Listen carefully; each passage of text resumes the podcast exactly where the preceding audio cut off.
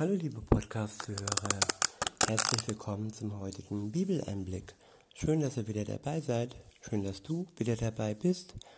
Heute habe ich einen Abschnitt aus dem Lukas-Evangelium, aus dem zweiten Kapitel.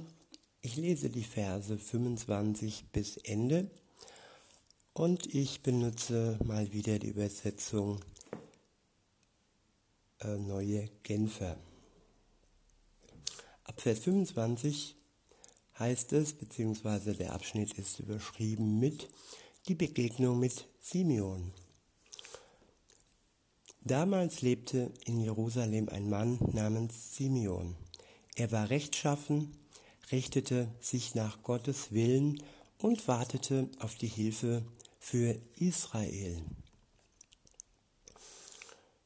Ich wiederhole, er war rechtschaffen, richtete sich nach Gottes Willen und wartete auf die Hilfe für Israel.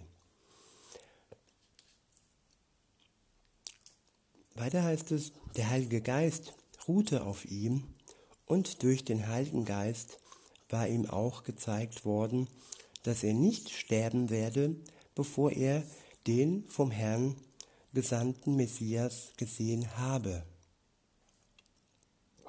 Ja, Gott beschenkt diesen Mann. Er hat ihm durch den Geist Gottes gesagt, dass er Jesus, den Messias, sehen wird, bevor er sterben wird.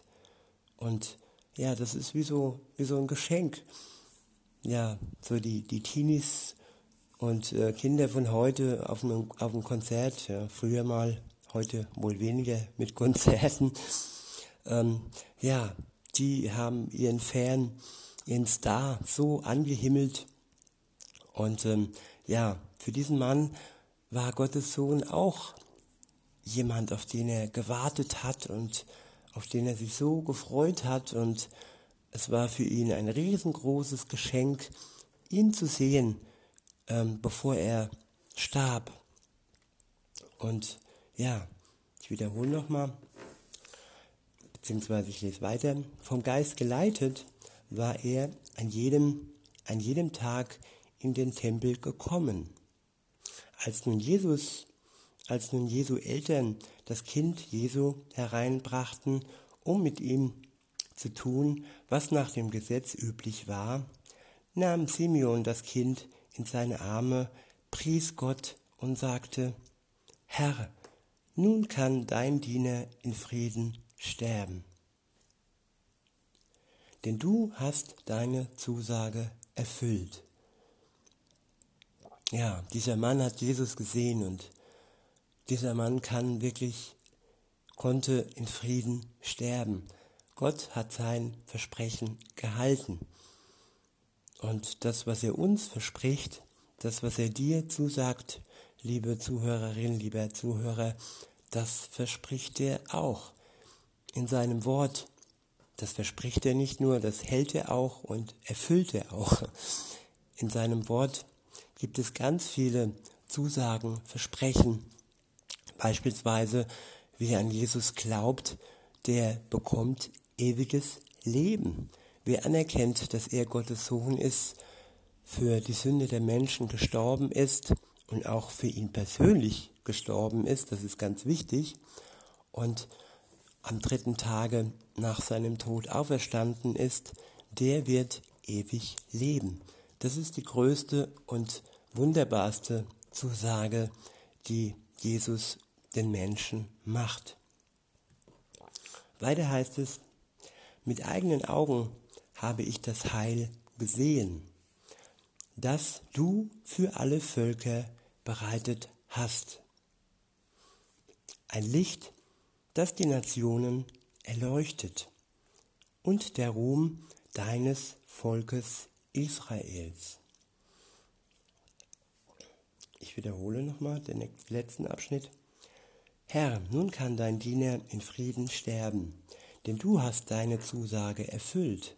Mit eigenen Augen habe ich das Heil gesehen, das du für alle Völker bereitet hast. Ein Licht, das die Nationen erleuchtet und der Ruhm deines Volkes Israel. Jesu Licht leuchtet den Nationen. Und Jesus ist der Ruhm seines Volkes Israel. Weiter heißt es in Vers 33, Jesu Vater und Mutter waren erstaunt, als sie Simeon so über ihr Kind reden hörten. Simeon segnete sie und sagte zu Maria, der Mutter Jesu, er ist dazu bestimmt, dass viele in Israel, dass viele in Israel an ihm zu Fall kommen und viele durch ihn aufgerichtet werden. Ja, Jesus ist der Eckstein, an dem sich viele Menschen stoßen werden und an dem viele zu Fall kommen werden, aber an dem auch viele, durch den auch viele aufgerichtet werden, die an ihn glauben. Weiter heißt es, er wird ein Zeichen sein, dem widersprochen wird. Ja, Jesus widersprechen sehr viele Leute und zuallererst die, die einer anderen Religion angehören. Ja, nehmen wir mal den Islam. Da ist Jesus nicht Gottes Sohn und da ist Jesus nur ein Prophet, der ganz normal gestorben sein solle und eben nicht am dritten Tage auferstanden sein soll und nicht für die Schuld der Menschheit gestorben sein soll. Das sind fundamentale Unterschiede, auch wenn da oft von Brüdern und Schwestern geredet wird. Aber was die Hauptsache angeht, da gibt es wirklich nur im Christentum ein, eine Begegnung mit Jesus. Die Juden glauben ja auch nicht, dass Jesus Gottes Sohn ist und dass er der Messias ist. Sie warten ja noch auf den Messias. Und ähm, wenn Jesus dann wiederkommen wird, was auch schon feststeht und zugesagt ist, dann werden auch die Juden ihn erkennen als den Messias. Aber im Moment sind sie da noch mit einem Schleier versehen. Weiter heißt es, beziehungsweise ich wiederhole nochmal, er wird ein Zeichen sein, dem widersprochen wird. So sehr, dass auch dir ein Schwert durch die Seele drängen wird. Aber dadurch wird bei vielen an den Tag kommen, was für Gedanken in ihren Herzen sind. Ja, und mit diesem Schwert durch die Seele meint er, ja, dass Jesus am Kreuz sterben wird. Und das hat Maria, seine Mutter, wahrscheinlich sehr geschmerzt, als sie mit ansehen musste, dass er am Kreuz gestorben ist. Aber, so heißt es ja weiter, dadurch wird bei vielen an den Tag kommen, was für Gedanken in ihren Herzen sind. Der nächste Abschnitt ist überschrieben mit die Prophetin Hannah. Ab Vers 36 heißt es, in Jerusalem lebte damals auch eine Prophetin namens Hannah, eine Tochter Penuels aus dem Stamm Ascher. Sie war schon sehr alt. Nach siebenjähriger Ehe war ihr Mann gestorben. Sie war Witwe geblieben und war nun 84 Jahre alt. Sie verbrachte ihre ganze Zeit im Tempel und diente Gott Tag und Nacht mit Fasten und Beten. Auch sie trat jetzt zu Josef und Maria. Voller Dank pries sie Gott und zu allen, die auf die Erlösung Jerusalems warteten sprach sie über dies Kind. Zu allen, die auf die Erlösung Jerusalem warteten, damals und auch heute noch. Der nächste Abschnitt ist überschrieben mit Rückkehr nach Nazareth, Jesu Kindheit.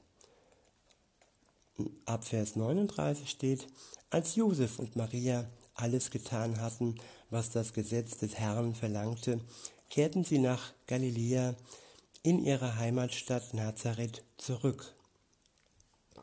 Jesu wuchs heran, er war ein kräftiges Kind, erfüllt mit Weisheit und Gottes Gnade ruhte auf ihm. Der nächste Abschnitt ist überschrieben mit der zwölfjährige Jesus im Tempel. Ab Vers 41 steht, Jesu Eltern zogen jedes Jahr zum Paschafest nach Jerusalem hinauf. Als Jesus zwölf Jahre alt war, nahmen sie den Jungen mit und gingen wieder dorthin, wie es der Sitte entsprach. Doch als sie sich nach den Festtagen auf den Heimweg machten, blieb Jesus in Jerusalem, ohne dass seine Eltern etwas davon wussten. Sie dachten, er sei irgendwo in der Pilgerschar. Erst nachdem sie eine Tagesreise zurückgelegt hatten, fingen sie an, unter Verwandten und Bekannten nach ihm zu suchen. Als sie ihn nicht fanden, kehrten sie nach, Jerusalem zurück, um ihn dort zu suchen. Endlich nach drei Tagen fanden sie ihn im Tempel. Er saß mitten unter den, unter den Gesetzeslehrern, hörte ihnen zu und stellte Fragen. Alle, die dabei waren, staunten über die Klugheit seiner Antworten. Seine Eltern waren völlig überrascht, ihn hier zu sehen. Kind, sagte seine Mutter zu ihm, wie konntest du uns das antun? Dein Vater und ich haben dich verzweifelt gesucht. Jesus erwiderte, Warum habt ihr mich gesucht? Wusstet ihr nicht, dass ich im Haus meines Vaters sein muss? Ja, damals, auch schon in seiner Kindheit, hatte er eine enge Verbindung mit seinem Vater im Himmel. Und ja, er war so im Haus seines Vaters. Weiter heißt es ab Vers 50, doch sie verstanden nicht, was er meinte, was er damit meinte. Jesus kehrte mit seinen Eltern nach Nazareth zurück und war ihnen gehorsam. Seine Mutter behielt alle diese Dinge im Gedächtnis. Jesu Jugendzeit. Jesus nahm weiter zu an Weisheit und wuchs zu einem jungen Mann heran. Gottes Gnade war mit ihm und die Menschen hatten Freude an ihm. Die Menschen hatten Freude an ihm, schon in dieser Jugendzeit von ihm und die Menschen haben auch Freude heute noch an Jesus, heute, wo er wieder bei seinem Vater, zu seinem Vater im Himmel zurückgekehrt ist, bis zu dem Zeitpunkt, an dem er dann zurückkehren wird auf die Erde, um all die zu sich zu ziehen, zu sich zu holen, die an ihn glauben, aber auch um die Welt zu richten. Ja, in diesem Sinne wünsche ich auch euch, dass ihr sehr viel Freude an Jesus, an seinem Wort, an seinem Geist und an der Liebe habt, die er in euch ausgießen möchte. Und verbleibe und sage bis denne